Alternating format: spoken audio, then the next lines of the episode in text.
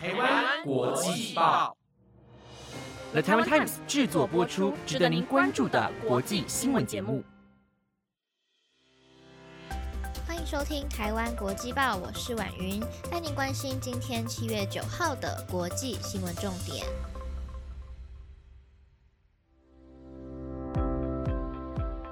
各位听众朋友，晚安，我是婉云。昨天呢，云婷在节目的开场有跟大家提到了台湾三级警戒延长到了七月二十六号，部分的场所呢有做了微解封的制度。其实呢，我从宣布三级警戒开始啊，每天都非常的准时收看下午两点的记者会哦，好像变成了一个例行公事一样。那我妈妈呢，也会在我们家的群组里面写下每天的数据，把它们都记录下来。那我自己就看着这些数字啊，一天一天的往下走，我就觉得心情其实有越来越放松。那也会觉得说，解封呢，好像不像当初一样是一个那么看不到尽头的事情了。今天呢，也有听众提问说啊，假设如果台湾解除警戒的话，我们会想要在国内还是来国外旅游呢？我也正在思考这个问题哦。毕竟待在家这么久了，也都快要忘记出去玩是什么感觉了。那如果大家想要知道我最后的答案是什么的话呢，记得今天节目要听到最后哦，一样会来继续回答大家给我们的问题。那么今天的节目内容呢，会继续带大家追踪到昨天有跟大家整理报道的本周发生的海地总统遭刺死事件的接续相关的消息。另外呢，还有在美国又发现了有四个州出现了人类感染西尼罗病毒的情况。还有呢，日本居然发生了一千六百剂的莫德纳疫苗作废的事件哦，到底又是怎么回事呢？更多的详细新闻内容都会在今天的节目当中来告诉大家哦。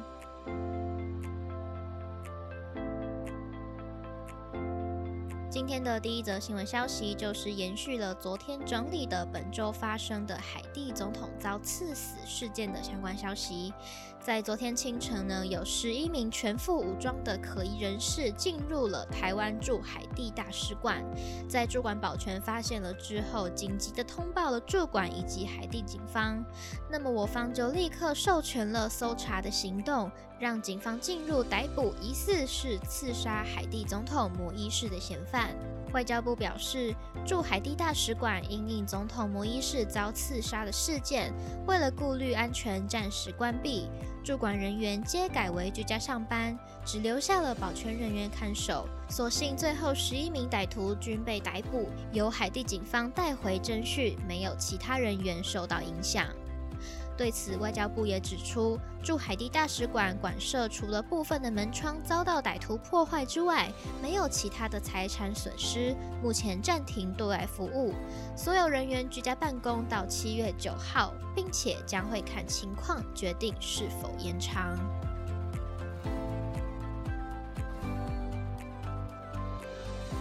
接下来关注到了美国，今年夏季开始，至今已经有超过了七个州发现了携带西尼罗病毒的蚊子。西尼罗病毒在一九九九年出现在了美国纽约，二零一二年曾经在美国爆发疫情，有五千六百七十四人感染，其中有两百八十六人死亡。根据美国疾病控制与预防中心的数据显示。目前在七个州当中，已经有四个州出现了人类感染西尼罗病毒的情况，分别为爱荷华州、伊利诺伊州、阿肯色州和亚利桑那州。因为蚊子在一月到九月初是活跃期间，所以西尼罗病毒的传染风险会比较高。纽约州罗克兰郡的卫生官员罗伯特表示，这通常是我们每年预期西尼罗病毒比较活跃的季节，而这些检测阳性的蚊子族群证实了这一点。西尼罗病毒通常会通过蚊虫叮咬传播，感染者可能会有类似流感的轻微症状，情况严重则会导致患者发高烧甚至瘫痪，少数病例会面临死亡风险，并且任何患者都有可能恶化为重症，其中如果是五十岁以上的民众，则会更为的脆弱。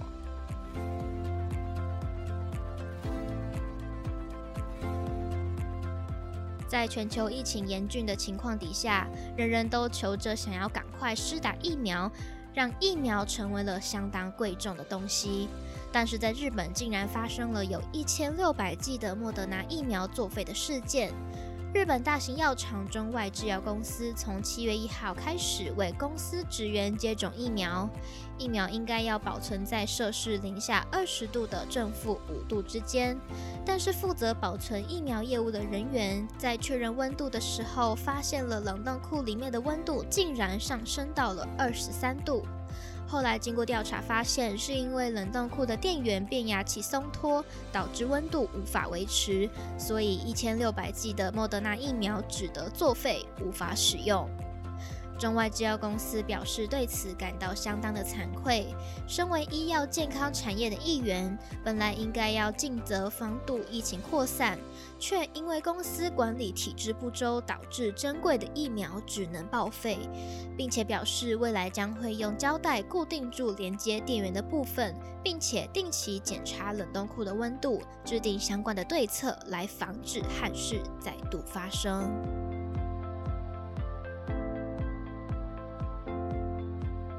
航运运费持续居高不下，为了防止垄断，拜登政府预计将要发布行政命令来解决疫情发生以来运费飙升的问题，要求联邦海事委员会以及陆上交通运输委员会打击不公平和不合理的收费，同时跟司法部合作调查，来打击大型运输业结盟垄断的定价行为，借此来降低美国企业的运输成本。熟悉这项行政命令的消息人士表示，目前全球三大海运联盟控制着百分之八十的航运市场。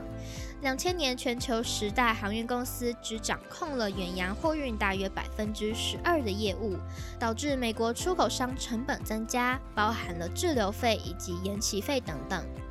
另外，在铁路方面，美国仅有七条一级货运铁路，铁路公司在美国某些地区拥有了垄断定价权。这些地区的所有货运铁路都由这些公司所控制。白宫新闻秘书沙奇昨天在例行的记者会上，对国内货运铁路方面也表示。将会敦促陆上交通运输委员会，当在路线没有竞争行为的时候，允许托运人更容易的挑战高昂的运费。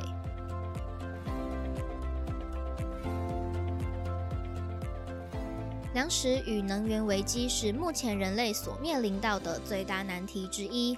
然而，最新发表在权威期刊《科学进展》的杂志研究报告当中，科学家透过了基因工程技术，培育出了一种新的酵母菌，可以把在种植玉米的过程中本来没有任何利用价值的秸秆。叶片与玉米芯等不可食用的废料，在生物作用下转化成为可再生的生物燃料乙醇，而且转换效率非常好，几乎已经达到应用阶段的等级。报告显示，这种新酵母可以在每公斤玉米秸秆中转化产出超过一百克的乙醇，效率跟过去用玉米粒制造生物燃料的标准数值相当。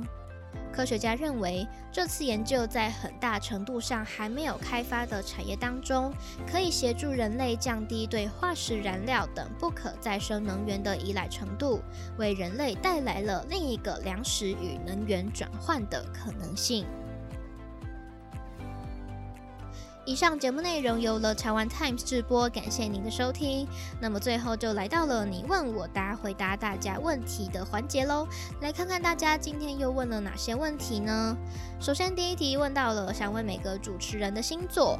我呢本身是金牛座的。那么大家都会觉得说金牛座普遍好像就是非常的固执，然后很爱钱嘛，这应该是 金牛座族群们常常被呃拿拿出来说嘴的两大特征吧。那我个人呢是觉得我固执是真的非常非常固执，就是我是还蛮容易钻牛角尖的个性，然后针对我自己想坚持的事情，真的会固执到底的那一种。那么另外在爱钱的部分，我自己就觉得我还好。嗯，应该说，我这我觉得普遍金牛座都是这样啦。我们不是说真的非常的爱钱啊，就是一定要把钱守得死死的，这样不是。就是我觉得我们是会花钱，非常愿意花钱在我们觉得有价值、我们觉得很值得的事情上面，就不是说我们真的很抠啊，一点一毛钱都不愿意花，就不是。但是我们认为，觉得我觉得它值得这个钱，我是非常愿意舍得花下去的。所以对爱钱这件事情，我真的本人是觉得还好，毕竟每个月好像也都当了月光族这样。那么再来有问题问到说最近最想吃的食物，嗯，其实我自己最近好像没有特别特别想要吃些什么诶，因为毕竟都待在家里嘛，然后待在家里就好像也比较没有那些口腹之欲。如果真的硬要硬要说的话，应该是讲一些那种要去外面店里才有办法吃到的东西吧。那我觉得应该是藏寿司，藏寿司真的是我吃过觉得非常喜欢的寿司店。藏寿司里面，我个人最喜欢吃的一道就是那个叫做呃乳酪乳酪奶油鲑鱼寿司，就是它在鲑鱼上面会放了一块一小块的。乳酪、奶油、cheese 那种东西，我就觉得太好吃了。那真的是我，嗯，长到这么大第一次觉得吃到非常好吃的寿司。哎，平价寿司来说吧，我也没有吃过很贵的寿司啊。对，所以硬要说的话，应该是这个，因为这个在平常在家比较没有办法吃到，不可能自己在家处理这些寿司的食材，就不会。接下来呢，就是有问到说，如果疫情真的解封之后呢，我们会比较想要去嗯国内旅游，还是到国外呢？嗯，我自己的话呢，可能会偏向先在国内旅游，诶，因为我觉得其实国内就有非常非常多。嗯，很漂亮、很好玩的地方可以去。我也其实，在台湾有非常多地方还没有去过，对啊，所以我就觉得，嗯，台湾应该先玩完一遍之后，我再考虑往国外继续去走，应该会比较好。嗯，尤其是像我现在又很想要去个什么花东地区啊，看看漂亮的海呀，或者是说可以到那些就是。海边地区啊，去玩玩浮潜啊之类的，就是我其实还有非常多地方，台湾有非常多地方都还没有去过啦，所以我可能疫情之后如果真的解封，我会考虑先往我还没有去过的地方走，然后呢再看看自己的经济状况，再决定要不要出国这样子。虽然真的也非常想要出国啦，还是国内旅游优先，然后再来思考出国的问题。没错，就是这样子。